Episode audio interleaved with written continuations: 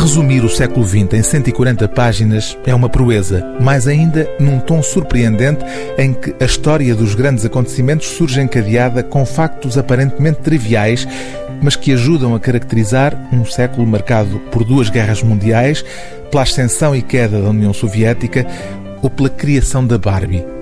O autor deste livro intitulado Europeana, uma breve história do século XX, é o checo Patrick Urednik, agora pela primeira vez publicado em Portugal. O tom lembra por vezes o de um outro checo, infelizmente muito pouco disponível nas livrarias portuguesas.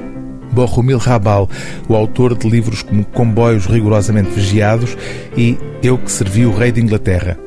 Publicado originalmente em 2001, Europeana já teve, entretanto, edições em mais de uma dezena de línguas.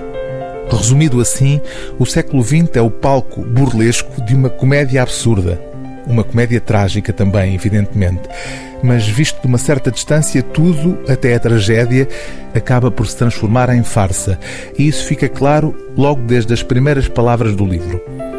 Os rapazes americanos que tombaram na Normandia em 1944 eram uns calmeirões que, em termos estatísticos, mediam 1,73m a peça e que, se fossem dispostos no chão em fila indiana, com as plantas dos pés de uns encostadas ao cucuruto da cabeça do outro, teriam medido em conjunto 38 quilómetros. Outro exemplo do sarcasmo deste livro é a forma como Patrick Urednik sintetiza as transformações na moral sexual ao longo da segunda metade do século XX. Nos anos 50, os protagonistas dos filmes copulavam sobretudo em campos de trigo, porque os campos de trigo estavam associados à juventude e à nova vida que esperava os jovens protagonistas, e o vento acariciava as espigas, e no horizonte punha-se o sol e os seios das mulheres inchavam. E nos anos 60, os protagonistas dos filmes copulavam nas ondas da maré, nas margens do oceano, porque isso era romântico e a areia colava-se-lhes à pele e viam-se-lhes os traseiros e acima da água levantava-se a maresia. Nos anos 60 também surgiram os primeiros filmes pornográficos em que se copulava quase o tempo todo e nos lugares mais diversos. E nas revistas para jovens raparigas, as redatoras experientes explicavam como fazer sexo oral bem feito, etc.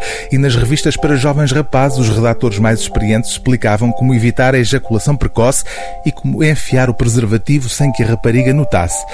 Nos anos 70, os protagonistas dos filmes copulavam sobretudo dentro de automóveis porque isso era original e os jovens espectadores que não tinham carro podiam assim imaginar o que os esperava na vida.